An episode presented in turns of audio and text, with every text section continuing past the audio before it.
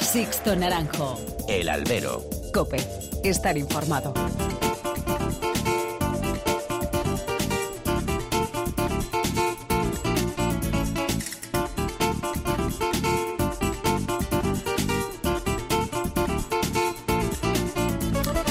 ¿Qué tal? Muy buenas y bienvenidos a esta nueva emisión del Albero, a la cita con los toros que tenéis todas las semanas aquí, en cope.es. Han recibido un cordial saludo de quien nos habla, de Sixto Naranjo, en nombre de todo el equipo que realiza este programa.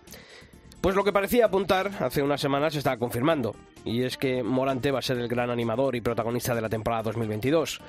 Su paso por las plazas pintorescas, a lo que habitualmente solían ser sus campañas, como el Festival de Valero de la Sierra o su presencia en la, temporada, en la temprana Feria de Valdemorillo, no van a ser las excepciones según avanzan los días.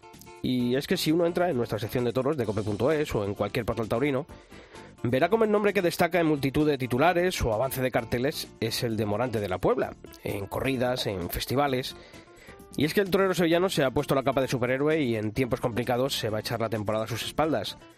Tiene pinta que no va a haber plaza o feria en la que no acuda Morante. Y no le está importando si donde torea hay o no tranvía, como se decía antiguamente. Pero no solo ir a los pueblos, sino que en las principales ferias de la temporada, en la verdadera Champions del toreo, el de la Puebla apuesta por un número elevado de actuaciones. Pues a ver si es verdad y es posible ver esta temporada esas ansiadas salidas a hombros en Madrid y Sevilla que tanto se resisten a Morante. Otro cantar es cuando pisa esas plazas de pueblo donde está toreando y donde está anunciándose Morante. Está bien si así es la intención del torero y hay leña por delante por parte de empresarios y ayuntamientos que le contratan. Y está muy bien que para estos festejos esté apostando por ganaderías y encastes que se salen de la habitual carta que eligen para las grandes ferias. Pero sí hay algo que me gustaría objetar, que de momento esa presencia no esté llevando consigo el anuncio de algún torero joven a su lado. No pasó en Valdemorillo y no va a pasar en Año Berretajo, por poner otro ejemplo. Y es que Morante tiene la suficiente fuerza como para dotar de interés a cualquier festejo en el que se anuncie hoy en día. Pero si él quiere revitalizar este circuito menor, bien me parece y en su derecho está. Y esto lo digo por él, lo digo por otros compañeros, otras figuras, si tienen intención de hacer lo mismo. Porque deberían todos mirar un poquito por el futuro del escalafón, por esos diestros a los que su presencia en estas plazas les cierra el camino. Estos cosos y estos festejos habitualmente estaban destinados a otro tipo de toreros más modestos y más jóvenes. Esa clase media y baja del escalafón a día de hoy está temblando por los planteamientos de muchos. Y es que tras el parón de la pandemia ahora llega ese bofetón de realidad con una primera fila que quiere ir recogiendo esas migajas en cualquier sitio donde se anuncia un pitón. Difícil equilibrio en tiempos complicados para muchos. Comenzamos.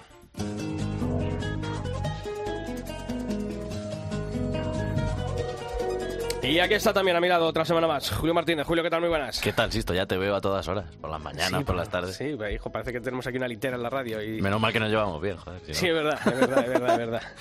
Porque no hablamos, hablamos poco de fútbol, ¿verdad? De fútbol. Bueno, mejor que no hablemos. Mejor no hablemos. Bueno, ahora veremos a las 7 qué pasa. Bueno, pues aparte de lo que hemos comentado, hay que conocer en forma de titulares otros temas que ha dejado el mundo del toro durante estos últimos siete días. Confirmación de lujo. La empresa Plaza 1 ha anunciado la confirmación de alternativa de Fernando Adrián en la Feria de San Isidro. Ha hecho justicia, un puesto que se ganó tras alzarse con la Copa Chenel de 2021. El madrileño tendrá como padrino Manzanares y como testigo a Andrés Rocarrey. Nos vamos a tu tierra, 50 años. La corrida de Asprona de Albacete celebra este año su quincuagésima edición. Esta edición tan especial tendrá lugar el día 12 de junio y contará con la presencia de Morante de la Puebla, Paco Ureña y el debut en Albacete de Manuel Caballero. Hijo, los tres lidiarán a estados de Daniel Ruiz. Primavera en Cejín. La empresa Reima Taurina ha presentado el cartel de la corrida de primavera que organizará en la localidad murciana el día 13 de marzo. Morante de la Puebla, Manzanares y Rocarrey lidiarán un encierro de Juan Pedro Domecq. 800 años y figuras. La localidad toledana de Año Verde Tajo celebrará el octavo centenario de su fundación con una corrida de toros el próximo sábado 9 de abril. El cartel lo compondrán Dime. sorpresa, Morante de la Puebla, También. Cayetano y Pablo Aguado ante toros de Luis Algarra. Elenco torista. La localidad madrileña de Cenicientos ha dado a conocer la estructura de su Feria del Toro de 2022. La principal novedad será el debut del hierro nubense de Cuadri, que va a lidiar el domingo 14 de agosto en un cartel para el que ya está confirmada la presencia de Damián Castaño, diestro triunfador en 2021.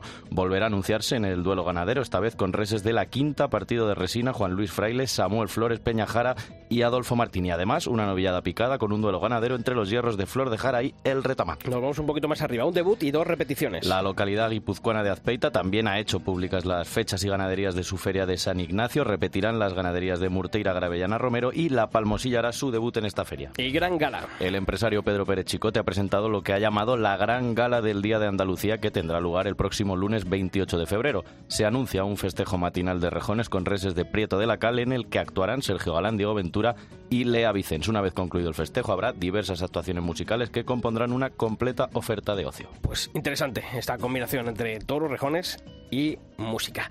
Y ya sabéis que tenemos abiertos todos los canales de comunicación entre vosotros y esta redacción. Lo podéis hacer a través de los mails habituales, albero.cope.es y toros.cope.es y nos podéis encontrar también en las redes sociales, en Facebook. Estamos en facebook.com barra alberocope y nuestro perfil en la red social Twitter es arroba alberocope. Y esta semana os hemos preguntado, os hemos planteado si veis acertado o no ese planteamiento de Morante de la Puebla de anunciarse en plazas de tercera categoría, como estamos viendo en este inicio de temporada. Julio, ¿ha habido una encuesta y cuál ha sido el resultado de esa encuesta? Pues los que votan que sí, los que lo ven bien, eh, son un 81,2% y los que dicen que no, pues un 18,8%. O sea que. Ahí ha hablado, ha hablado la afición y de manera bastante clara. En cuanto a las opiniones que nos habéis enviado, Manuel Temes, buen amigo de, de los que hacemos este programa, comentaba que, pues igual de acertado o no, que el que llevó a Bombita, Joselito, Domingo Ortega, Manolete, Cordobés, Capea, Espartaco o el Fandi a liderar años el escalafón copando ferias y categorías. Si como figura Morante quiere hacerlo y pueden pagar su caché, bendición para el empresario y para el público. Sí, nuestros colegas de Contra Barrera 6 escribían acertado o no para gustos los colores. Está claro que Morante ha vuelto a echarse la temporada sobre la espalda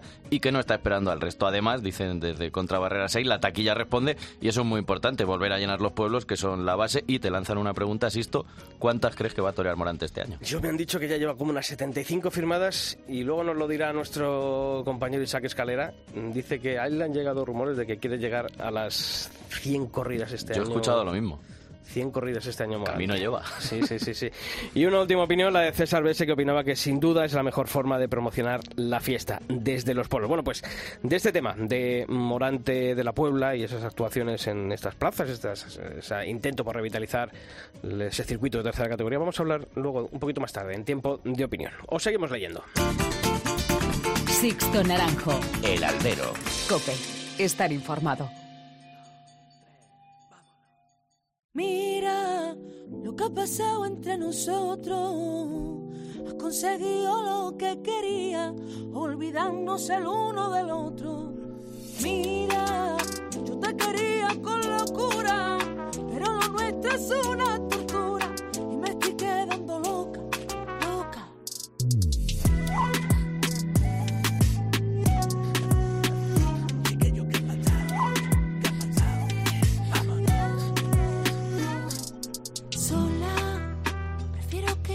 sola estar a tu lado sola. Quiero vivir a mi bola para olvidar el pasado. Tú sabes cómo soy, volando, volando voy. Bueno, pues esta nueva edición del Albero Julio, mm, yo la quería hablar con, empezar con un torero, ¿no? Que fue uno de los grandes triunfadores de la temporada prepandémica, ¿no? Y que parece que después de la llegada de la pandemia, pues está quedando un poquito ahí eh, rezagado en cuanto a, a que su nombre, pues está mirando ahora aquí en ese avance de carteles de Mundo Toro y, y hasta el mes de septiembre todavía no le veo. No anunciado. parece. No, fue uno de los nombres propios del último San Isidro. Y esa temporada, bueno, pues estuvo en, en sitios importantes, en otros no tan importantes, pero fue toreando, fue toreando, llegó la pandemia y yo creo que a muchos toreros en su situación la pandemia es a los que verdaderamente les, les ha hecho daño y les ha cortado el ritmo que llevaban, que no era malo. Que no era malo, efectivamente. Por eso nosotros nos queremos acordar de todos estos toreros que yo creo que tienen y merecen el sitio que a lo mejor otros les están negando. Es David de Miranda, torero, ¿qué tal? Muy buenas. Hola, ¿qué tal? Muy buenas, Sisto. Bueno, ¿cómo llevas este invierno, David? Bueno, bien, ilusionado con, con, bueno, a ver si, si es posible y volvemos a Madrid, que desde 2019 la Puerta Grande pues no he, no he podido hacer de nuevo el paseillo y ya te digo, ilusionado con, con volver y bueno, enfocando la preparación para ello. Cuando uno tiene que estar preparándose mm, en un invierno como este, ¿no? En el que las cosas parecen que van a volver a, esa, bueno, cierta normalidad, ¿no? Por lo menos en cuanto a la programación de, de carteles, de ferias, de festejos. Pero bueno, pues empiezan a, verse avances de carteles, empiezan a completarse las primeras ferias. Y cuando uno tiene ese bagaje y, ese, ese, triunfo que, del que hemos acabamos de hablar, de esa salida por la puerta grande de, de, las ventas, que no es moco de pavo, que ya muchos quisieran tenerla, a muchos de estos que estamos diciendo, ¿no? Que, van a torear tanto y, por ahí, no la tienen. No sé cómo se lo toma uno, ¿no? Si es un poquito de desesperanza, es un acicate para seguir eh, preparándose para cuando llegue la oportunidad. ¿Cómo, ¿Cómo lo vive David de Miranda?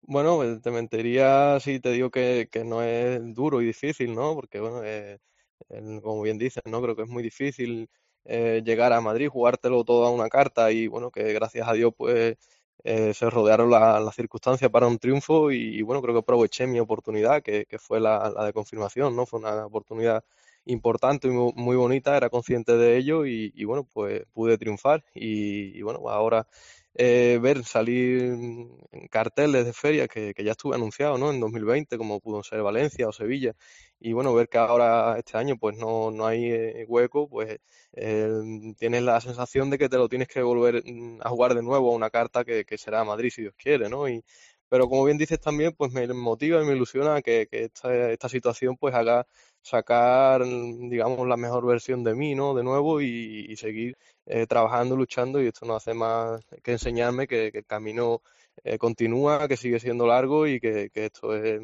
eh, es, así, ¿no? Y, hay que, ser consciente del lugar que se ocupa y ahora mismo pues toca hablar de nuevo con la espada y la muleta. ¿Cuántas veces pensó David de Miranda después de salir a hombros en las ventas que, que esto se enderezaba, que esto que esto podía ser un punto de inflexión en la carrera de David de Miranda. Supongo que luego llega la pandemia y, todas esas esperanzas, esos sueños se van cayendo como un castillo de naipes, ¿no? Sí, totalmente, ¿no? Cuando eh, pasa la puerta grande de Madrid, pues sinceramente veía que, era lo que necesitaba para darme a conocer, ¿no? Que, venía de, bueno, no, no había tenido, había toreado de novilleros, unas 50, 60 novillas picadas, pero bueno, sin un triunfo relevante de que, de que la afición pues me conociera y creo que, que aquella tarde pues sirvió para darme a conocer, pero sí que era consciente de que, eh, por esto que te digo, ¿no? No, no era un, un novillero puntero, no había he despuntado en grandes ferias y, bueno, pues mucha gente, aficionados, pues no me conocía, ¿no? Y sabía y era consciente de que tenía que seguir andando el camino y sí que no tenía ninguna prisa, ¿no? Y, y, lógicamente, pues que me iba a esperar que iba a llegar la pandemia en 2020, un año creo que clave para el lanzamiento de mi carrera, como, como hemos comentado antes, ¿no? Estando anunciado en Valencia, en Sevilla, y bueno, pues todo, pues, pues, debido a la pandemia, pues no fue posible y ahí es donde todo pues se, frena, el ambiente pues, pues lógicamente ya se pierde y de nuevo pues ahora hay que volver a arrancar. Fíjate que estoy eh, abriendo la entrevista que te hacíamos en, eh, antes de la Feria de Valdemorillo del año 2020, de, ese, de esa temporada eh, en la que llegó la, la pandemia y, y decías, soy consciente de que cada año tengo que empezar de cero. ¿Lo sigue manteniendo dos años después David de Miranda? Pues sí, bueno, desconocía, bueno, no, me acordaba, ¿no? Pero sí que lo sigo pensando, ¿no? Y creo que incluso si hubiera habido normalidad, bueno, que, entonces en, esa entrevista para 2020 eh, me imagino que todavía no sabríamos nada de, la pandemia. Y, claro, pues, pues era consciente y, lo sigo siendo ahora, ¿no? Que creo que, y para todos los toros también pasa un poco, eh, bueno, y hay, compañeros en, una situación también difícil o, parecida y, y con, habiendo, habiendo hecho grandes méritos y mayores que yo en la plaza, ¿no? Entonces, esto no, hace más que, como te decía también, de, de ilusionarme a mí mismo y motivarme para, para bueno, eh, que, hay que seguir luchando y sacar lo, mejor de, uno cada tarde. ¿no? Julio. Sí, pensando en, esa entrevista precisamente que, hablábamos de tu año de, 2019, el triunfo en Madrid, triunfo también importante en la confirmación en Nimes, y a partir de ahí nos decías que, bueno que preferiste echar el freno, ir despacio, no ir a Pamplona, no ir a Bilbao, por ejemplo, para bueno pues ir madurando, ir haciéndote como torero. Luego llegó toda la pandemia y te frenó. No sé si tuvieses una máquina del tiempo y volvieses a 2019, si hubieses tomado la misma decisión o hubieses echado la pata para adelante. Claro, eh, hay distintas, eh, sabiendo que viene una pandemia y sabiendo que es muy difícil, ¿no? Pero en aquel momento creo que, tenía que ir despacio, ¿no? En lo que te, decía, que eh, no, no, había, tenido una carrera, digamos, de novillero, aún habiendo toreado, pero bueno, no había despuntado. Después mm, venía casi reciente, de, mm, reaparecí en, 2018, ¿no? de aquel percance que me mantuvo un año eh, retirado de los ruedos y prácticamente en ese año 2018 ya eh, reaparecí en agosto y no recuerdo si toramos cinco o seis corridas. Eh, y la tarde, o sea, la temporada de 2019, la Puerta Grande de Madrid, tan solo había toreado una corrida y Madrid la segunda. Entonces, ahí sí que tenía yo vértigo de decir, bueno, lo que se me viene eh, me puede venir un poco grande, ¿no? Yo, yo hablaba con Jorge y digo, yo quiero ir despacio. Eh, entiendo que muchas veces, eh, mismo nosotros, aficionados y profesionales, no tenemos esa paciencia con los, con los chavales. Incluso a lo mejor no tenemos el privilegio, algunos toreros no tenemos el privilegio de tener ese margen de tiempo que quizás necesitemos para, para crecer, ¿no? Pero en aquel entonces eh, pensaba que tenía que ir despacio, ¿no? Y, bueno, y creo que, que, lo sigo pensando, que, que al final, eh, si bueno, en aquel entonces me hubiera, me hubiera anunciado en ciertas ferias de gran repercusión, con ganaderías, digamos, un poco eh, turistas y, bueno, pues quizá no me hubiese cogido preparado o con la preparación que tengo ahora para, para haber eh, solucionado la papeleta, ¿no? Sinceramente lo pensaba y, y, creo que lo sigo pensando, ¿no? Creo que, que el toreo es despacio y, como digo, saber en cada momento, en cada circunstancia, eh, cómo te encuentras, ¿no? Y en aquel momento sí que me encontraba, bueno, con muchas ganas de, de, que creo que era mi momento, pero también mm, tenía un poquito de vértigo de no, de no tener esa preparación que creo que se necesita para ir a, grandes puertos de montaña. es interesante porque pocos toreros hablan así de, de sincero, ¿verdad? Pero ahora pensando en, en 2022, que quiero creer, no sé si Madrid te han llamado ya, pero quiero, quiero pensar que, que, estarás en San Isidro, aunque no sea en un cartel como aquel de la confirmación. Si te llega otro triunfo, que haremos fuerza por ello, no sé si también vas a echar el freno, vas a decir otra vez, no me pasa. bueno, ahora, mm, bueno, de momento no sabemos si, si vamos, tengo bueno, estoy súper ilusionado, sé que, que, Jorge me podrá hablar con, con Simón y demás, y, y, pues lógicamente están, están muy liados con, rematando carteles y bueno, de momento no, no sé eh, ni día, ni fecha, ni nada, pero bueno, entiendo que, estaré. Y, claro, bueno, si se repite, ojalá y Dios quiera que se repita, pues ahora sí que eh, entiendo que, que, es el momento, ¿no? De, de, aprovechar la oportunidad de nuevo y ahí sí que ya, pues, pues bueno, por desgracia por la pandemia tampoco hemos podido torear mucho, pero eh, al menos en aquel entonces sí que podía tener cierto fantasma por aquel percance o algo que creo que ahora sí que ya queda eso bastante atrás y creo que, que es el momento de, de echar la pata para adelante, como bien dicen. De todas maneras, cuando uno echa un vistazo a las estadísticas del, del año pasado, fueron ocho festejos eh, aquí en España, más el de, el de las Islas Azores en el grado de heroísmo Portugal. en Portugal. Y, hombre, pues de esos ocho festejos en, en, España, la verdad es que menos en mi tierra, en Arevalo, que cortaste una oreja, o sea, puntuaste, pero el resto todo fueron eh, puertas grandes y, eh, y, sobre todo con ese cierre triunfal en, en esa encerrona en, en Palos de la Frontera. Hombre, en el foro interno uno, uno mm, eh, estas estadísticas sirven para para decir, oye, aunque he tenido ese parón, aunque me ha pasado lo que me ha pasado, todo lo que me ha pasado, David de Miranda sigue estando en un momento en el que mm, vio toro y cortó orejas en, todo, en todas las tardes. Sí, al final creo que, el paso del tiempo por los toreros es fundamental, ¿no? Y, por eso creo que tenemos que tener eh, paciencia y tomarnos las situaciones, además desde un prisma positivo, ¿no? Y este eh, al final estos dos años que, hemos pasado de pandemia, pues, pues, creo que al final ha sido tiempo que, hemos tenido que saber aprovechar, ¿no? Y espero que se vea reflejado en, la, plaza y sobre todo eh, porque ha habido mucho trabajo, mucho tiempo para reflexionar, para pensar, eh, para madurar, que al final es importante, ¿no? Y, bueno, creo que, o por lo menos lo que ha estado en mi mano, que, que es el trabajo diario, la disciplina, pues por mi parte no ha quedado, ¿no? Y ahora pues eh, toca eh, salir de nuevo a la plaza y, encontrar ese sitio, ¿no? Y subirme de nuevo al carro. Que Sevilla no, no, o no parezca, con todos esos avances de carteles que hay después de que también en el año 2019 pues eh, tuviste una actuación destacada, ¿duele, duele que, no se acuerden de, un torero como, como David de Miranda?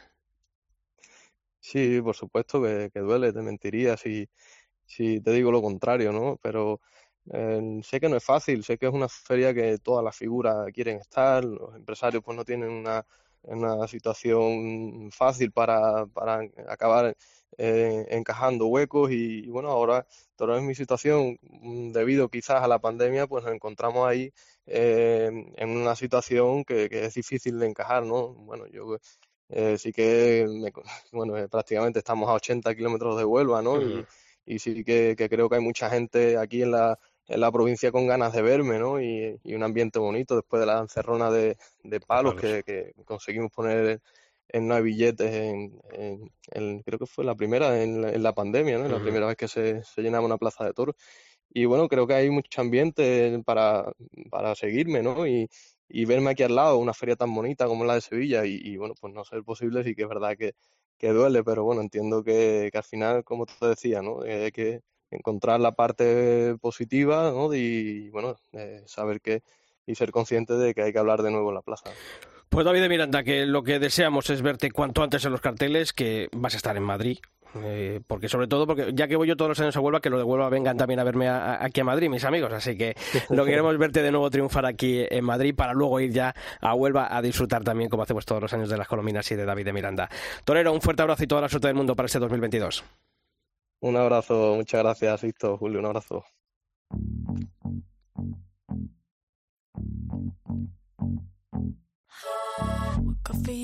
You, moved on really easily. You found a new girl and it only took a couple weeks. Remember when you said that you wanted to give me the world?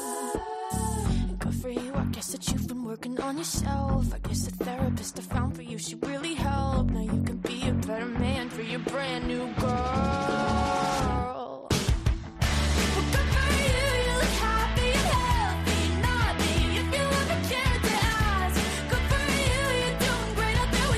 Bueno, Julio, interesante siempre hablar con estos toreros, ¿verdad? Eh, que tienen los pies en el suelo, pero sabiendo de la realidad y, que lo que quieren hablar también es en el ruedo. Sí, que son sinceros, que no son los típicos que te dicen, estoy en el mejor momento de mi carrera, y te dice, cuando parecía que era el mejor momento, dice, vamos a frenar que la puerta grande no, que los árboles no nos impidan ver. Claro, un torero muy nuevo.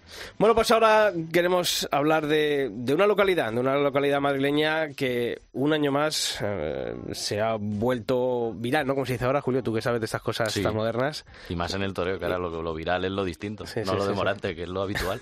bueno, preguntaremos si va a ir Morante a su pueblo, porque he visto cómo, está el de la Puebla, pues es Cenicientos, que ha presentado esta semana, este fin de semana, el, elenco de su Feria del Toro 2022, su estructura, sus fechas, ya hay un torero confirmado. Y por eso queremos hablar con su alcaldesa, que es Natalia Núñez y está aquí en el albero. Natalia, ¿qué tal? Muy buenas. Hola, buenas tardes, figuras. Un placer estar con vosotros de nuevo. Pues eso es lo que nos gusta, eh, tenerte aquí, hablar de, toros, hablar de, cenicientos, una plaza en la que no me pierdo ningún año, hace ya muchos, los que, a estos últimos más por trabajo, pero antes como, aficionado, y ya tenemos esta feria, esa feria del toro 2022, en la que, bueno, pues de nuevo, ¿no? Yo creo que ya es un tópico decir que apuesta o esos titulares que siempre ponemos los medios taurinos, ¿no? Ese acento torista, pero eh, no se entendería cenicientos sin esa apuesta por el toro íntegro, ¿verdad? Desde luego que no. Yo creo que es nuestra seña de identidad, que, al final eh, Cenicientos ha tenido siempre una personalidad que creemos que es lo que hay que trabajar y, que de hecho la prueba es que está funcionando y que los aficionados cada vez hablan más de nosotros, que estamos en boca de todo el mundo, además a nivel internacional, que es un orgullo para nosotros que un pueblo tan pequeño que, ha sufrido daño por la tauromaquia y que, está siendo perseguido, porque estamos siendo perseguidos por la gestión de la feria, pues que al final consigamos estar en boca de todo el mundo haciendo bien las cosas, haciendo como creemos que se debe proteger la tauromaquia, que es gestionándola bien por derecho y dando su sitio a, todo el mundo, pues a, ganaderos que quieren buscar una oportunidad y que, quieren venir a Cenicientos y a toreros y novilleros, pues que, evidentemente Cenicientos les puede cambiar la vida para bien, afortunadamente. ¿Es más fácil organizar una feria mm, de este corte mm, con este tipo de ganaderías? Eh, ¿Sería más fácil anunciarla con otro tipo de ganaderías más comerciales, unos carteles en las que, bueno, pues a lo mejor hubiese mm, más complicación a la hora de confeccionarlos, pero a lo mejor más respuesta de un gran público? Eh, ¿Cómo es ese, ese difícil equilibrio, ¿no? Entre montar una feria y otra y, esa apuesta vuestra por siempre buscar ese, ese tinte distinto a lo que tienen otras ferias? Desde luego para nosotros es, es complicado, es complicado sobre todo porque, como aquí sabéis, lo que, lo que es el eje de, la fiesta en sí para nosotros es el toro. Todo gira en, toro, en, torno a, ese al animal, esa maravilla única que, que es el, toro de Lidia y, y, es muy difícil que además en Cenicientos que precisamente lo que se lidian son toros de Madrid, aunque por parte del ayuntamiento pues está intentando eh, que a pesar de, porque ese toro sea un toro de Madrid y sea un toro pues con íntegro y, evidentemente una plaza de primera pues que se mejoren las hechuras y que poco a poco pues que vayan viniendo ganaderías que, lo necesitan que quieren venir que están en un determinado momento que es una oportunidad para, para ambos y es complicado pues lógicamente para un pueblo pequeño muy humilde con muy poquito presupuesto pues eh, conseguir que, tenga expectación e interés para que podamos, eh, por un lado, eh, afrontarlo y, pagarlo, siendo sinceros, y por otro lado, porque pues los ganaderos también, que han hecho un esfuerzo económico tremendo para estar en Cenicientos, eh, formen parte de ese elenco de ganaderías del año 2022 que creíamos que era muy difícil mantener el nivel respecto al año pasado. Julio. Sí, yo estaba pensando, claro, muchas veces vemos las ganaderías que se anuncian y decimos, vaya, vaya regalo para el que le toque matarlas, pero luego es verdad que no es tanto el hecho de, nombres así muy, muy virales, como podemos decir para, para, las redes sociales o para el gran público, sino que además es que luego de vez en cuando muchos de estos toros le dan opciones a los toreros. Entonces, si quería preguntarte cómo, es la, cómo en la selección, es decir, ¿vais al campo, vais viendo toro, vais viendo ganaderías o, cómo, lo, cómo lo trabajáis? Nosotros sabéis que, los miembros de la comisión somos aficionados todos, que, vamos a muchas ferias como aficionados de forma personal, que, seguimos a muchos toreros, a muchos novilleros y que evidentemente eso hace pues que tengamos ya una visión de la temporada anterior, que tengamos evidentemente conocidos y gente que nos, da información sobre la situación de las ganaderías, dónde puede haber o no eh, esos toros de Madrid, donde Cenicientos puede tener opciones de, negociar y, al final pues lo hacemos nosotros mismos. O sea, al final nos vamos solos, a veces incluso el teniente alcalde y yo solos, nos vamos al campo, seleccionamos, negociamos con los ganaderos y, hacemos ese trabajo pues de veedores y de empresarios que, en otras ferias pues lo hacen las empresas con, con sus intermediarios o ellos mismos también y, es complicado, pero bueno, la verdad que tenemos las cosas muy claras, mm, sabemos lo que le gusta al público y lo sabemos porque el público nos lo dice. Pero no solamente como aficionados lo que nos pueda gustar a nosotros, que también tenemos evidentemente nuestra opinión y nuestras preferencias, sino porque cada año Cenicientos está en, un nivel para los aficionados muy importante, unas fechas muy señaladas, donde hay en prácticamente todos los sitios, la gente viene, repite, estamos en boca de todo el mundo, las redes sociales la verdad que han funcionado muy bien y, recibir eh, felicitaciones y admiración por parte de la gente por algo que está en un momento muy complicado y que es muy difícil para una pequeña feria en el momento que está la tauromaquia, pues la verdad que, es complicado, pero al final yo creo que hacemos lo que le gusta al aficionado y lo que nosotros creemos que quieren ver en Cenicientos. Y luego pues nos equivocaremos, saldrán las cosas mejor o peor, pero intentamos hacerlo lo mejor posible y que la gente le guste y tenga interés para que estén aquí con nosotros un año más. Sí, no iba a decir que cuando vais al campo se busca solo que sea ese toro de Madrid, ese toro contra Pío, también pues os gusta mirar los libros, las reatas, es decir, que, aparte de ser grandes... Nosotros normalmente, sabéis que nosotros normalmente mm, siempre antes de ir, evidentemente hablamos con los ganaderos, sabemos, eh, llamamos de antemano, donde ellos son muy sinceros, la verdad, eh, aquel que, que puede y que tiene posibilidades y que sabe lo que en Cenicientos tiene que traer, pues nos dice, pues mira, sí, este año puede ser, no puede ser, o venidos o no, no vengáis porque no tengo, porque está todo vendido, depende de las circunstancias, o porque evidentemente pues no, no podemos llegar a un acuerdo económico porque Cenicientos no puede llegar a determinados niveles como, como es lógico. Pero dentro de lo que se puede y respetando a todo el mundo, para que no se quede la gente sin cobrar como antiguamente, pues hacemos todo lo que podemos hasta donde llegamos para ayudar a todas las partes. Ya sabéis que nosotros el año pasado fue muy complicado, que pasamos, veníamos de un año de pandemia donde no hubo todos en ningún sitio, que respetamos las corridas, respetamos los precios, respetamos a los matadores y, yo creo que ya Cenicientos pues es como, como se suele decir en el mundo de la política, en el que yo también me muevo, que al final todos nos conocemos, sabemos quiénes somos cada uno y sabemos pues dónde está la seriedad, el respeto y, la garantía de que las cosas se hagan bien y dónde no. Y yo creo que al final, pues Cenicientos poquito a poco se ha ido abriendo las puertas y también el boca a boca entre los profesionales y los ganaderos, pues al final funciona porque trabajamos con hechos y no con palabras. ¿Y cómo se consigue ese equilibrio económico para poder seguir anunciando una feria con dos corridas de toros y una novillada, ¿no? que muchas veces en muchos pueblos al revés, lo que se ha quitado rápidamente ha sido la, novillada, que ha desaparecido de, muchas ferias de, este tipo de localidades y vosotros al revés, de unos años para acá lo que habéis empezado es anunciar una novillada siempre para, para cerrar feria. ¿Cómo, ¿Cómo se hace o se intenta hacer ese esa cuadratura de los números para que eh, podáis seguir apostando por la fiesta de los toros? al final vosotros sabéis, como yo he dicho en muchos sitios, que, que Cenicientos es una feria deficitaria como muchos otros pueblos donde evidentemente pues no vienen las figuras, no, los precios de las entradas son muy económicos, porque hablamos de 25 euros, evidentemente, por una entrada general, y, evidentemente los números en Cenicientos no cuadran, como no cuadran en otros muchos sitios, y hay ayuntamientos que deciden sacar una subvención y dárselo a un empresario que está en su derecho y es su opción de gestión. Mm perfectamente respetable, pero desde luego en Cenicientos, mm, como digo, como en muchos sitios no cuadra, no es, no es una feria de figuras, no hay unas entradas caras, somos una feria muy asequible para el aficionado y para la gente que, quiera venir, que se lo pueda permitir, porque si no, ¿de qué forma si no vamos a proteger la tauromaquia? Y al final, pues el ayuntamiento decide invertir eh, pues una cuantía eh, que, es prácticamente un cuarto de lo que se hacía hace unos años atrás, que, que se hacían ferias de más de 300.000 euros, que luego, por cierto, hemos tenido que pagar a través del, fondo de, ordenación del ministerio porque no se haya pagado a muchos ganaderos. Y, bueno pues eh, con eso pues que se consigue pues que al final para nosotros eh, es un atractivo turístico. Viene muchísima gente de todo el mundo porque vosotros que habéis estado aquí lo habéis visto que vienen gente de Francia de Italia de muchísimos países. Esa gente viene a Cenicientos estos días vive la feria, consume en el municipio, e-, echa gasoil, come, cena e incluso se quedan más fines de semana pues para ver otros tipo de atractivos que tenemos, patrimonio histórico cultural en el municipio que no sabían o que no se hubieran entrado si no hubiera sido en este caso por el mundo del toro. Entonces, al final, pues igual que un ayuntamiento gasta en orquestas y en otro tipo de, cuestiones, pues eh, tenemos nuestra señal de identidad, creemos que hasta donde podamos llegar tenemos que mantenerlo y, bueno, pues eh, ojalá pues el día que no estemos nosotros eh, se mantenga independientemente de la forma de gestión que cada uno decida, que no se pierda. El respeto por los ganaderos y por, y por los toreros, que es muy importante, que la gente venga, cobre lo que tiene que cobrar, mínimo lo que dice la ley, que es lo, adecuado, y que a los ganaderos, que les cuesta muchísimo trabajo y que tienen pérdidas eh, a la hora de, mantener esos animales, muchas veces por amor y por, y por tradición y por sus familias, pues que puedan seguir viviendo por lo menos manteniendo esa pasión, porque yo creo que la mayor parte de ellos tienen pérdidas. Y Natalia, como alcaldesa y también como socialista que eres, eh, ¿cómo se lleva muchas veces que bueno, el mundo del toro tenga ese, esos reparos o, esos ataques a, algunas de las decisiones que, bueno, pues, pues, en los últimos tiempos ha tomado a lo mejor el, el gobierno, los socios de gobierno que, tiene el Partido Socialista en el gobierno de España? Eh, me acuerdo pues ahora mismo, por ejemplo, el, bono cultural ¿no? para, para jóvenes del que excluía la toromaquia. No sé, ya en esto más en el plano personal, ¿cómo, ¿cómo, lo lleva una persona bueno, pues que tiene como afición, como su gran afición los toros, pero también lleva intrínsecamente su condición de socialista? Sí, nosotros lo hemos llevado bien siempre, porque en mi partido sobre todo lo que hay fundamentalmente es respeto. El respeto, esto forma parte de, la cultura popular, porque la cultura surge del pueblo, es el pueblo quien decide lo que es cultura, lo que no es cultura.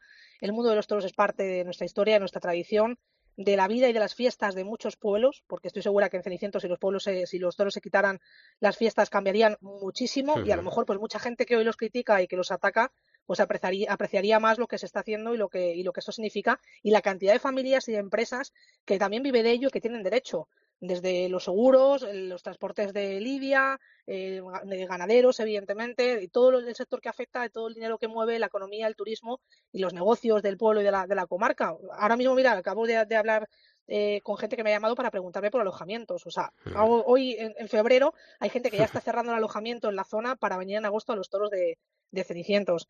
Entonces, nosotros lo hemos llevado siempre bien, hay, hay un respeto absoluto. En, en, el Partido Socialista hay muchísimo taurino, igual que hay gente pues, que es católica, gente que no lo es, y nosotros respetamos la diversidad, la variedad de, opiniones y de la gente, somos gente progresista, y al final, quien tiene la última palabra desde mi punto de vista, pues será el pueblo.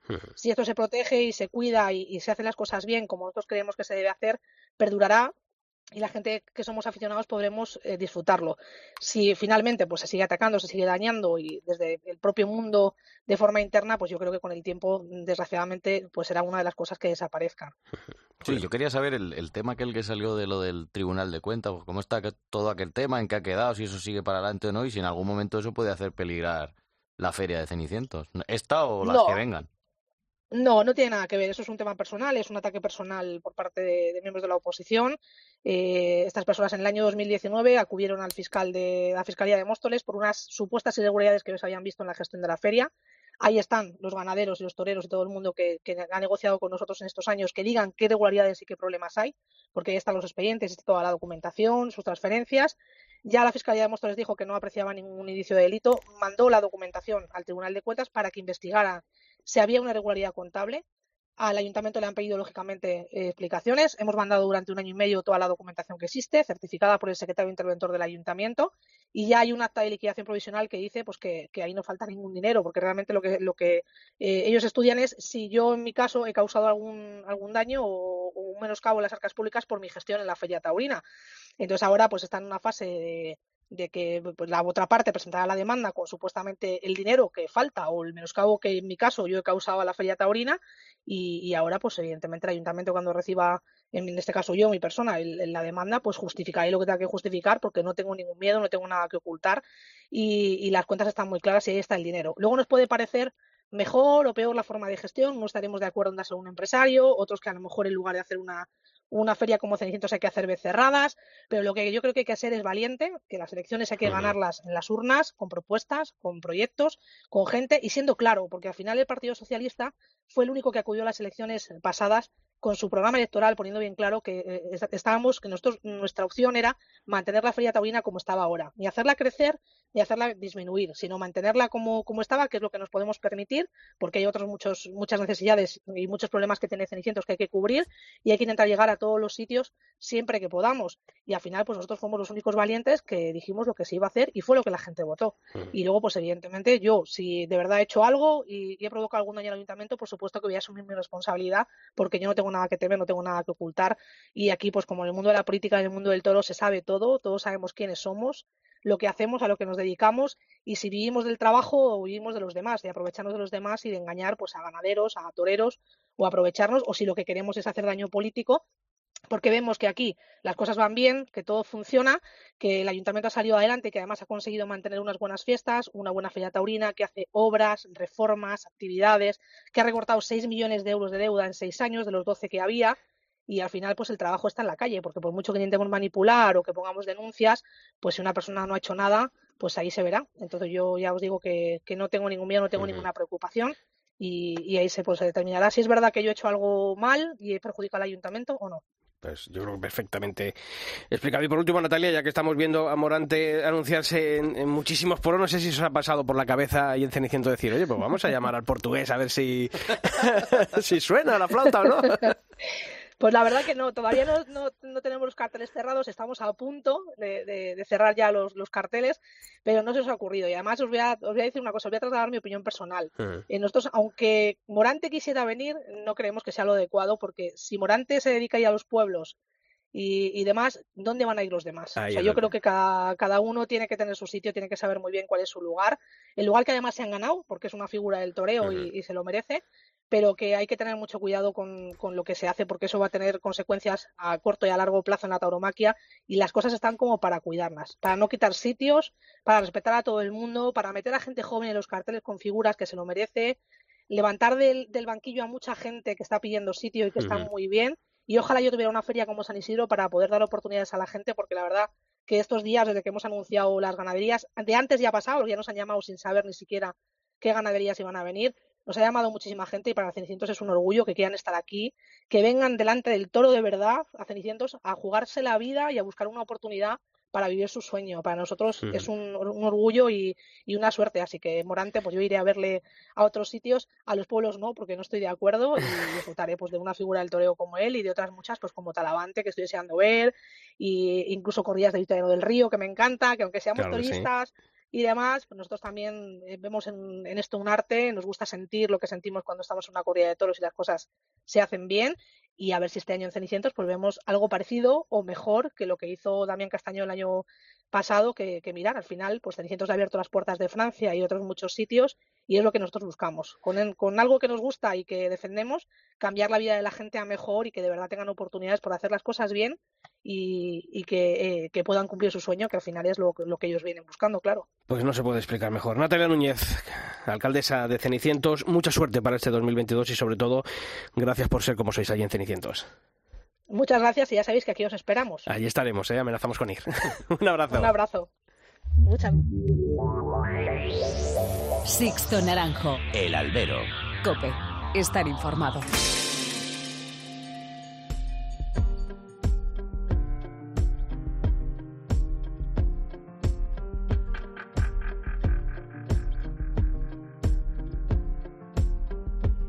Llega el momento, vas a besarme mi sangre corre aún con más fuerza. Un corazón sabe adivinarse cuando en los ojos ve la respuesta.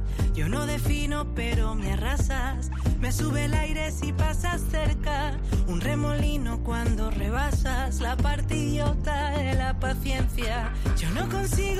Pues hoy la historia del albero nos lleva a tierras riojanas, a Arnedo. Este fin de semana se han disputado las dos semifinales del Zapato de Plata, uno de los certámenes más prestigiosos del circuito de novilleros sin picadores, y, ha comenzado con, con mucha polémica. Vamos a poner luz, Julio. A ver, cuéntanos, ¿qué ha pasado en esas tientas? Bueno, lo cuento rápidamente. Sábado 12, este sábado fue la primera semifinal en la ganadería de los Ronceles. Bueno, se acaba el tentadero, hasta aquí todo bien. ¿Y qué pasa? Bueno, sábado por la noche, un digital riojano, 941 se llama, publica una noticia que dice lo siguiente: el décimo noveno Bolsín Taurino Zapato de Plata ya conoce sus finalistas el sábado. Y en Twitter cuelga la noticia y publica los nombres de los tres novilleros. Y claro, pues quedaba todavía la segunda semifinal, la del día siguiente, el domingo día 13, en la ganadería de Román Sorando. Y bueno, pues te puedes imaginar el ambiente que había allí en la, en la finca. Que la pregunta era básicamente si ya hay finalistas, pues qué es lo que estamos haciendo aquí. Pues sí, tú has hablado con todas las partes implicadas, las escuelas taurinas que actuaban en esa segunda semifinal y la gente de la organización de este bolsín del zapato de plata y entiendo que, que estarán cabreados. Bueno, la, eh, la gente de la organización, obviamente, las redes sociales echando humo, como se suele decir, los toreros también. Hay bastante cabreo, hay bastante indignación desde el entorno de Jarocho, que fue uno de los que toreaba el domingo y bueno, fue además uno de los seis novilleros que, que consiguió puntuar. Pues nos explicaban que no es la primera vez que pasan estas cosas, pero que la próxima vez, pues sí puede ser que les avisen antes y así se ahorran los más de mil kilómetros de coche que, tienen que hacer y ob- obviamente con el gasto económico que eso conlleva. En la misma línea también, matador de toros José Pedro Prados El Fundi, director de la Escuela Taurina de Madrid, nos ha dicho en COPE que no tiene sentido tanto paripé para que luego pues todo se sepa de antemano. Y uno de los novilleros que toreó también el domingo, que es Francisco José Mazo, de la Escuela Taurina de Albacete, su maestro es el matador de toros Sergio Martínez, y nos ha contado en, el albero, bueno, pues cómo le puede afectar algo a, a un chaval, eh, algo así. El esfuerzo que se hace también para, para ir a este tipo de bolsines, ¿no? Nos, muchas veces nos pilla muy lejos, el gasto es tremendo, los chavales van con muchísima ilusión y claro, cuando ven que no se ha hecho esa justicia, pues, eh, pues los chavales les afecta, ¿no? En sus ilusiones. Seguramente pues que haya una explicación y bueno, pues ya les toca a la organización o a quien lleva todo esto, quien, quien tenga que darla, ¿no? Lo que sí es verdad es que no nos ha gustado ver un pantallazo de la noticia del día 12 eh, anunciando los finalistas. Esto es lo que dice uno de los participantes, en este caso uno de los directores de una de las escuelas taurinas que han participado en esas tientas previas del zapato de plata. ¿Y qué dicen, Julio, desde la comisión y desde el Club Taurino, que son los que organizan este certamen? ¿Hay explicaciones? Hay, hay explicaciones desde el Club Taurino. Su presidente Javier Rubio zanja la polémica aquí en el albero. Dice que el titular es erróneo, ese titular que decía que ya se conocen los finalistas del día 12, que es un bulo y que eso pues ha generado mucho ruido, pero que en ningún caso ha habido ningún amaño. Si ese titular no hubiera existido o se hubiera escrito de, otra de otra manera, pues no, no, no, estaríamos hablando de esto. Y repito, estaríamos hablando de la calidad que han tenido los tentaderos, de, del compromiso que han mostrado todos los novilleros y de su calidad y de que vamos a ver aquí en Arnedo una final eh, justamente merecida y, y de mucha calidad. Bueno, sobre esto, y ahora vamos a escuchar también qué dicen desde la comisión de Arnedo, se ha pronunciado el maestro de la Escuela Taurina de Badajoz, Luis Reina, que participaba el domingo en el segundo tentadero con su novillero, con Tristán Barroso, y nos ha contado, bueno, pues el trago que está pasando el, el torero, el novillero, y dice que, pese a eso que dicen del titular, que no le da mucha credibilidad a esa versión. Tristán pues está pesaroso, ayer estuvo llorando, a un crío con 16 años que le afecte esto es normal, es normal. A nosotros ya con los años de profesión que tengo he visto de todo y no me sorprende nada. Lo que me sorprende es que desde el mismo maestro Diego Urdiales que nos felicitó y nos dio la enhorabuena porque veía ya al chaval en la final, igual que otros maestros que compañeros, el resultado haya sido este. Es que la verdad estamos todos confusos y no le encuentra uno una explicación, por mucho que digan que un titular no, no es válido. ¿Y cuál es la versión de la Comisión Taurina de Arnedo, más allá de ese titular engañoso o directamente falso? Directamente falso. Bueno, pues la Comisión Taurina de Arnedo se, se curan en salud. Su presidenta, María Jesús Gil de Muro, ha explicado a COPE cómo es el proceso de votación y que, bueno, pues fruto de la casualidad ha coincidido con el titular que publicaba ese periódico digital. Que todo el mundo sepa que lo que nosotros votamos son cinco puntos, que damos a tres, a tres novilleros, damos tres puntos, dos puntos y un punto, y al final, pues la suma de, de todos los puntos, pues es lo que ha dado este resultado. Que todo se conjunta, pues puede ser, porque bueno, pues somos aficionados y cada persona tenemos, tenemos un gusto para las cosas. Yo entiendo que puede haber novilleros pues que se hayan disgustado. Bueno, pues la propia María Jesús Gil de Muro nos ha facilitado las, las actas, la, la votación de estas dos semifinales. Diego Bastos Uno de los clasificados ha quedado en primer lugar con 27 puntos. Fabio Jiménez y Carla Otero, los otros dos finalistas, empatados con 19, van a ser, como digo, los finalistas. A un punto se quedó Tristan Barroso, el novillero de Badajoz, y ya más rezagado Martín Morilla con 10 y Jarocho Hijo con 3 puntos. Pues parece que hasta el mundo del toro está llegando la desinformación, los bulos, como se cuenta ahora, ¿no? las fake news, como nos contaba el otro día Miguel Ángel Pereira. Pero desde luego no hubiese estado mal que la Comisión Torino hubiese salido rápido al quite cuando se publicó ese titular falso para evitar todo lo que ha venido después en, en redes sociales. ¿no? En cualquier caso, el 20 de marzo habrá final del zapato de Platés. Los herales van a ser de la ganadería riojana de Álvaro y Pablo Lumbreras y como ha contado Julio, los novilleros participantes serán Diego Bastos, Fabio Jiménez y Carlotero. Y un día antes, allí en la Arena, toros de Jandilla para Morante, otra vez, Diego Urdiales y Juan Ortega. Seguimos aquí en el albero. Sixto Naranjo. El albero. Cope. Estar informado.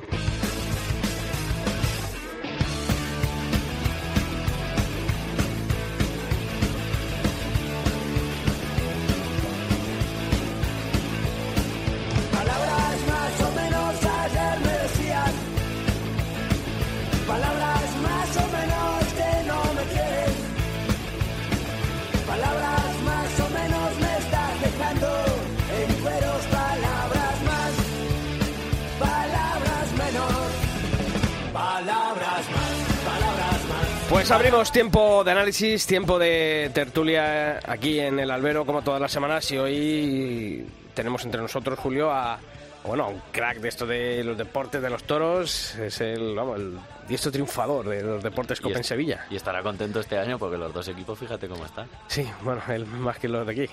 Eh, Isaac Escalera, compañero de Deportes Copa Sevilla. ¿Qué tal?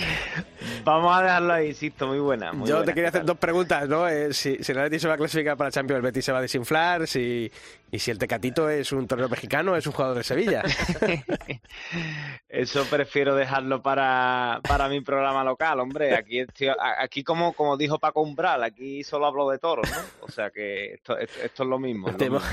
te mojan menos, te mojan menos. Bueno, yo, yo espero que el Atleti se meta en Champions y se quede. Bueno, pues, el Barça, venga, y así.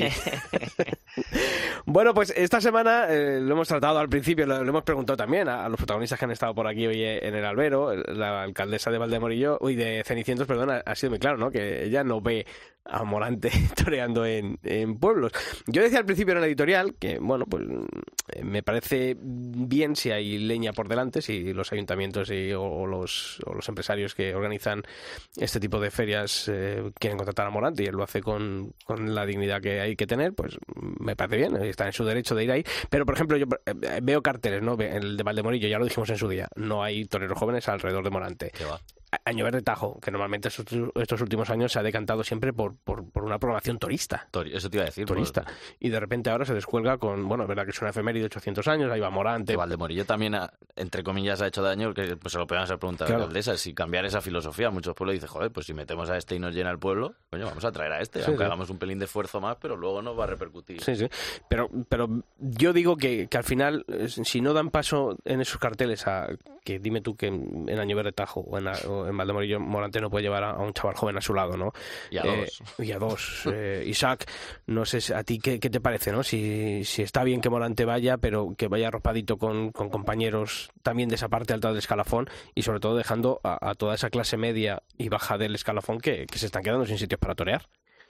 Ha- Habría que preguntar si realmente el empresario o el que monte el espectáculo, o la alcaldesa o el alcalde o el pueblo, pues mm, quiere un cartel rematado o quiere completarlo con, con un cartel de una o dos figuras y un chaval de que esté empezando o, o- o un torero emergente, ¿no? Eso habría que preguntarlo. Como no lo sabemos, lo que es real es que Morante ha dado otro paso más, ¿no? El año pasado dio un paso adelante y este año creo que ha dado otro paso más adelante. O sea que se está echando otra vez la temporada a la espalda. Eh, creo que ya incluso en, en Linares se habla de matarla de Miura. Eh, se habla de, de corridas eh, importantes y sobre todo que no está habituado a matar Morante de la Puebla eh, y sobre todo hablamos de una, un torero de época, ¿no? Eh, yo creo que hay que diferenciar entre buen torero, figura del toreo y torero de época, y hablamos de torero de época Morante de la Puebla, que no solo por lo que demostró el año pasado, ¿no? sino que ahora pues estamos viendo que, yo creo que sinceramente Sisto no es que le dé igual, sino que a él no le importaría, yo, yo creo que no le importaría eh, que completen el cartel un, un, torero joven o emergente o otra figura del toreo. Quizás, repito, a lo mejor viene por el tema del empresario, que puede ser así, que es lo que pienso yo. Sí, pero has dicho que, que, no sabemos lo que piensan los empresarios, pero Víctor de la Serna, si hablamos con él cuando va al de Morillo, le preguntamos por qué no está Fernando Adrián y no lo dijo así, pero vamos, lo dejó caer al 99,9%, que porque los toreros no querían que estuviese Fernando Adrián. Sí, bueno, un torero joven, o sea, no, por poner el nombre, sino que no querían, Bueno, sí, pero que no. Querían ir arropaditos y en, dos carteles cerrados con, con, figuras entre ellos y, y a mí me parece un error, me parece, o sea, me parece muy bien que, que Morantes eche, el, oye, yo lo dicho al principio, ¿no? Se ha, puesto la capa de superhéroe, ¿no? Eh, esta temporada y, va a estar en muchos sitios. Yo decía al principio eh, que nos preguntaban en la sección de redes sociales que cuántas creía yo que que va a torear Morante este año. Yo decía, yo creo que ya debe tener unas 75, pero tú, cuando hablábamos estos días antes de, de la grabación del programa, tú avanzabas una cifra muy redonda y a la que crees que quiere aspirar Morante. Bueno, creo y he escuchado, ¿no? he escuchado que quiere llegar a 100 tardes eh, esta temporada. Eh, entre festivales y, corridas de toro, 100 eh, tardes que yo sinceramente, viendo cómo ha empezado con un festival en, Valero, yo, yo realmente no lo veo descabellado.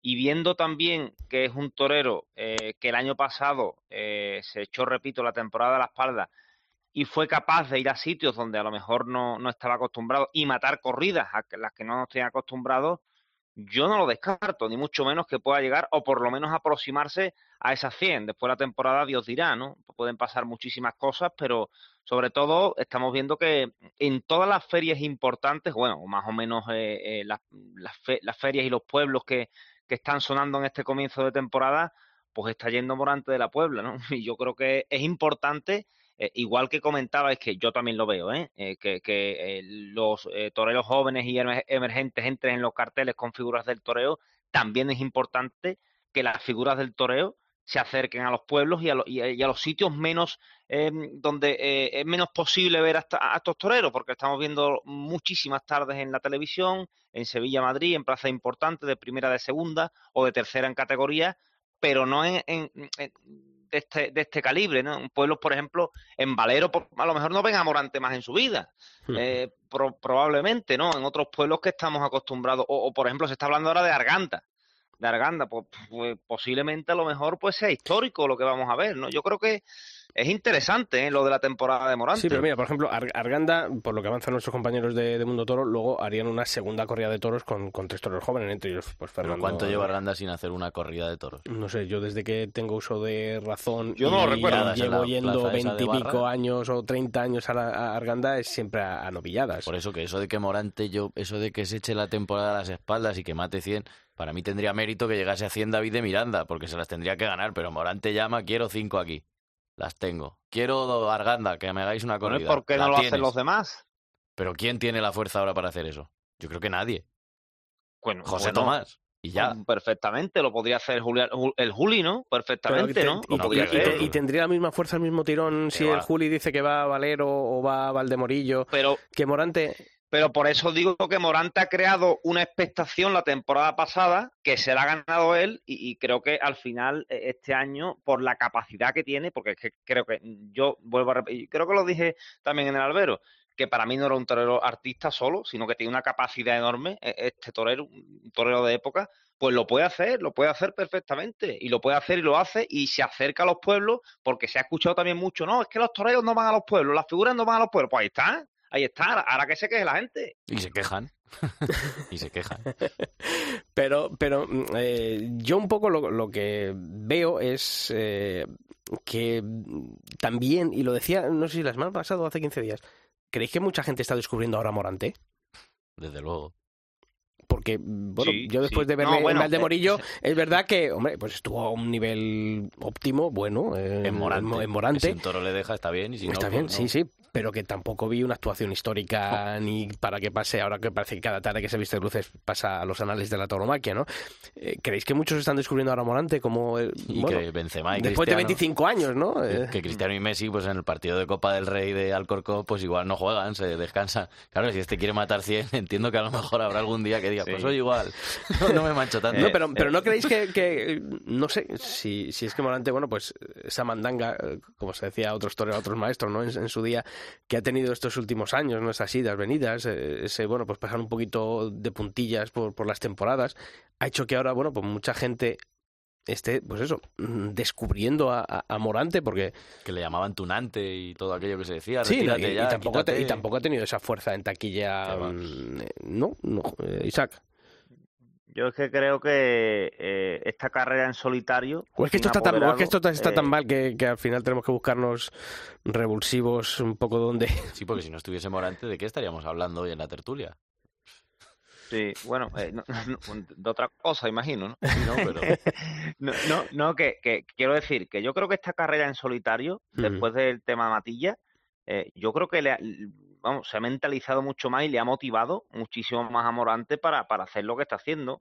Eh, y yo creo que le está dando una vuelta de tuerca a su, a su carrera y está dando, repito, un, un paso adelante. Y con lo que comentabais de las primeras corridas que ha matado Morante, bueno, de los primeros festejos que ha, que ha toreado, eh, yo creo que habría que diferenciar y que esto sería motivo de otra tertulia para mí. Yo creo que cada vez hay menos aficionados, que cada vez hay, hay, hay, hay más público y al haber más público todo el mundo eh, engorda todo lo que ve. Claro. Engorda todo lo que ve. Y, y- y- y es lo que estábamos comentando, ¿no? A lo mejor no, no fue pues eh, gran cosa, pero mm, la gente pues empieza a decir que ha visto a Morante como nunca lo ha visto, o que vio un indulto, o que vio tal, o que vio cual, ¿no? Yo creo que al final eh, Morante es el mismo. Morante es el mismo para mí. Morante es el mismo. Yo lo he visto en Sevilla hacer cosas tremendas, pero hace 10, 12 y 15 el años. Morante de Eh, y no al 2007, año pasado. 2008 es mucho mejor Morante que el de ahora, bajo mi punto de vista, pero muchísimo mejor años luz. Sí, bueno, so- son opiniones. Por ejemplo, ya, ya, y ya comparando años, ¿no? Por ejemplo, la, la faena que hace el año pasado Morante de la Puebla en Sevilla, un toro que se lo inventa él, que prácticamente para mí no tenía ni un muletazo, se lo saca él, Morante de la Puebla. Pues pff, yo no sé qué decirte. También recuerdo un sobrero de Javier Molina en Sevilla que, que, que- Sí, que era, a mí no me gustó absolutamente azabache. nada Sí, sí. que estuvo, que estuvo cumbre, como esa palabra que tanto nos gusta, eh, o, o- o la de Vitorino en Sevilla, ¿no? La de Vitorino en Sevilla que está también tremendo. Yo creo que Morante siempre ha estado ahí. Otra cosa, otra cosa es que Morante pues lo haya sacado más o lo haya sacado menos, ¿no? que él haya querido estar. Una cosa, es, Morante- una cosa es estar ahí, otra, otra cosa es querer estar. Y eso es lo que muchas veces le ha fallado o- a Morante. Y estar centrado y con Claro, confianza. por eso, por eso digo. Yo, yo creo que Julio, Julio Sisto, como, como eh, a él también eh, le han perdonado tanto y le han permitido tanto, Al que más. pues quizá lo que ha hecho, pues, pues claro, se vive cómodo, ¿no? Esto está claro. Si a, si, a usted no le deja, no, usted no vaya a la radio, usted va a cobrar igual, pues entonces eh, no va a la radio, ¿no? es lo mismo, ¿no? Eh, O sea que si usted le permiten una cosa, el público, me, me refiero a ficción y público, pues lo voy a seguir haciendo. Si usted pues ve que a lo mejor le llega el agua al cuello y que en una situación pues crítica pues tiene que dar un paso adelante, lo da eh, el mismo Morante. Ahora bien, ese Morante lo hemos visto muchas veces o no lo hemos vis- visto muchas veces. Mm, Pues matar a lo mejor las corridas que va a matar, no, no lo hemos visto. A mí lo que me gusta, eh, y eso sí que lo, lo alabo, yo la- esa- ese planteamiento de estar en, en este tipo de plazas, creo que hay plazas de tercera y hay plazas de tercera Sí. para en las que estar. Pero a mí sí me gusta el compromiso que parece que va a estar te- que va a tener este año, sobre todo en plazas de primera. Yo creo que si em, se confirman las cinco tardes en Sevilla, las que también todas. pide en Madrid, eh, me Bilbao decías, ya dicen tres me tardes. decías, ¿no? Tres tardes Dolores, en Bilbao. Dicen por ahí. dicen- Bueno, habrá bueno, que pues, mm, habrá que verlo, pero, pero mm, bueno, no, me- no, me- no me extrañaría, no me extrañaría. Adolfo en Madrid con Talavante. Ese para mí es el gesto. Talavante llega, Adolfo en Madrid. A mí es el gesto en Madrid, hay que hacerlo en Madrid. Igual que hizo Miura en Sevilla. Sí, Concha y Sierra en Arganda, pero Concha y Sierra en Madrid. O a- Vamos, Adolfo bajo Madrid. mi punto de vista, ya que va a matar 100, joder, danos el lujo a los que vamos a las ventas. Ah, bueno, yo, pero yo ahí sí, sí que la alabo, ¿no? El, el decir, oye, mm, yo creo que ahí es donde uno se echa la, la temporada a la, se- a la espalda, Sí, no, no, en los pueblos. Isaac. Sí, hombre, vamos a ver. eh, está claro, ¿no? Está claro que la temporada pasada ya vimos que, que Morante hizo cosas, bueno, hizo cosas, más allá de lo, artístico, si, estuvo, mejor, peor, si estuvo mejor una tarde u otra, lo que hizo en, determinados sitios, como lo de Prieto de la Cal, eh, que, fue, bueno, mm, salió como salió, porque eso no puede salir de otra forma, Correcto. es imposible, pero, pero la mató, que eso ya, ya fue un milagro y estuvo muy bien, eso fue, ese fue el gesto y la gesta, eh, y a partir de ahí, pues yo creo que está bien, está bien, porque uno, repito, que la capacidad que tiene Morante la tienen muy pocos toreros eh, y otros toreros que son figuras del toreo para mí, pues quizá la pueden tener, pero o no dan el paso adelante o no lo quieren demostrar o es que realmente no la tienen. es que a mí están cómodos también. A, mí es que lo que me llama la atención de todo esto es que con un torero que está eh, haciendo esto, a uno le gustará, a otro no le gustará, pero, pero ahí está Morante y, está Morante en boca de todos. Pero el resto los veo, mm, no sé, desaparecidos, ¿no? Bueno, entre que uno no quieren entrar en, el, albero. que los últimos años. Claro, claro, claro, ¿no? Porque, bueno, y mira que nosotros intentamos aquí en la última década. llamar a los toreros y, a las figuras y, oye, pulsar qué opinan ellos, y, pero bueno, pues no, no tenemos respuesta o, es que dicen que están en el campo, como dicen otros. bueno, pues eh, no podemos saber lo que opinan, ¿no? Yo creo que se, les se les hurta la información a los aficionados, ¿eh? A mí me da lo mismo, ¿no? Ellos verán en su, en su espalda llevarán la, luego la, penitencia. pero es que no salimos, no hablan de nosotros en los medios. Ah, pero, pero a mí, sobre todo, me llama la atención eso, ¿no? Que, joder, o sea, solamente por un poquito de amor propio, ¿no? Cualquier figura de las de ahora, que decir, joder, si es que al final este de Sevilla, este de Morante, está todo el mundo loco de, con él. Y el resto estamos todos aquí. Eso es lo que me, llama también mucho la atención, ¿no? Esa falta de respuesta, ¿no? De, no sé si les estorba, porque Morante no será porque no hemos habría que escucharles, habría que escucharles por un agujerito sin que supiesen que lo estamos escuchando que, no dicen que no lo hemos intentado y luego dicen, no, que tenéis envidia, que vayan al 7, al revés, y a mí me encanta ir a lo del 7 a verlos, el otro día estuve viéndolos y a Roberto lo adoramos, pero a Talavantes alguna vez se le habrá llamado y no quiere, y allí sí va, a Morante se le ha llamado y allí sí va, ¿Y por qué allí sí van y aquí? No sé, quiero decir que es una reflexión, claro, con los periodistas no quieren hablar, que se piensan que, que yo qué sé, que, en fin, no sé. Morante, Morante yo creo que, vamos a ver, es más normal que lo que la gente se puede creer y lo estamos viendo, ¿no? Eh, una persona que, que, igual que se pone a comer pipa con los antitaurinos, pues aparece, aparece en la tertulia, aparece en la tertulia de, de la Asociación del Toro de Madrid, o, o, es capaz de matarla de, como he dicho antes, la de Prieto de la Cara entera para él en, en, el puerto Santa María, ¿no? O sea que yo creo que al final está, está volviendo la naturalidad, que es lo que realmente tiene que buscar Morante. Y está volviendo quizás a una época que ya estábamos, estaba perdida. Es decir, la monotonía ya está, eh, eh, estamos hartos de monotonía. Estamos hartos de monotonía. Estamos hartos de los mismos toreros con los mismos encates. Esa, esa es una realidad, ¿no? Aunque después pues veamos cosas que, que son distintas porque, bueno, a todos nos gusta una, una faena buena con, con un toro bueno y un torero bueno. Pues eso nos gusta a todos, ¿no? Pero lo distinto lo está haciendo Morante. Sí, pero Esa es la realidad. Tanto como naturalidad, no creo. Quiero decir, esto es todo impostado, esforzado, que mate seis, y si lo hiciesen todos sería lo natural, pero que mate, que se anuncie con Concha y Sierra, pues no deja de ser postureo. Quiero decir, no, así bueno, lo veo yo. Bueno, Para mí es lo contrario a la naturalidad, eso. Bueno, que va no creo que, sea fácil de matar a la Concha y Sierra en una plaza de talanquera, ¿eh? claro, pero por eso que lo normal decía, pues mata a García Grande o mata a Juan Pedro, que mata a esa, pues dice, joder, pues ya claro, que voy, claro, a claro. Digo, pero no, no confundan normalidad con naturalidad. Creo que es distinto. La naturalidad me refiero a todo que Morante le está dando naturalidad al toreo, que el toreo es esto, el toreo es esto si miramos, eh, si echamos la vista atrás eh, y, décadas atrás, o muy atrás, mejor dicho, vemos que los toreros mataban las corridas eh, de, otros encartes y no existía ningún tipo de debate, no había ningún tipo de debate. las mataban. Pero que entonces el toreo es morante, porque si es el único que lo hace y eso es el toreo, entonces el toreo es morante y ya está, porque no nadie más lo hace. esto se calienta, se calienta, cuando estamos terminando. Bueno, tiene toreo en su cabeza, ¿no? Isaac, Escalera, que, que, como has dicho, vamos a tener que ficharte ya de colaborador, de colaborador casi, casi, casi habitual aquí, ¿eh? porque da, da, mucho juego. Así que vamos a tener todavía tiempo porque quedan todavía unas semanas antes de que llegue. Bueno, oye, ¿cuándo se presentan los carteles de Sevilla? Porque en Madrid sabemos que es el 14 pues de marzo. Esperando, Estamos esperando. Yo creo que al final de mes imagino que tiene que haber novedades o, o dentro de pocos días, porque realmente estamos esperando, mm, confirmando también ganaderías y confirmando carteles, aunque ya algún esposo se sabe por ahí. Por ejemplo, el domingo de resurrección, pero eh, hay que esperar, ¿no? Hay que esperar a ver qué. espérame, espérame tú allí que yo estaré el domingo de resurrección allí contigo en Sevilla. Yo te espero, hombre. Te invitaré a comer, hombre, como, como Dios me manda. gusta, ese. Invitan, voy. Isaac Escalera, que te, escuch- te escuchamos eh, todos los días en tiempo de juego, en el partidazo de, de Cope y que te agradecemos como siempre que, que estés aquí también con nosotros para hablar un ratito de toros. Un fuerte abrazo. Un abrazo y fuerte abrazo grande. Bueno, Julio, completito, ¿eh? El programa. Vaya, vaya. Y hay que ir a la Hacienda, Morante. Hay que ir a la Que Hacienda yo dentro de que rajo, yo soy el más morantista del mundo. Ya, ya, ya, sí, por eso. Si, Sí, no, por dar- si no es por, por dar la, la batalla. Hasta la semana que viene, Julio. Hasta el miércoles. Y a todos vosotros ya sabéis que la información taurina continúa todos los días de la semana en nuestra web, en cope.es barra toros, y que nosotros volvemos aquí en el albero el próximo miércoles. ¡Feliz semana!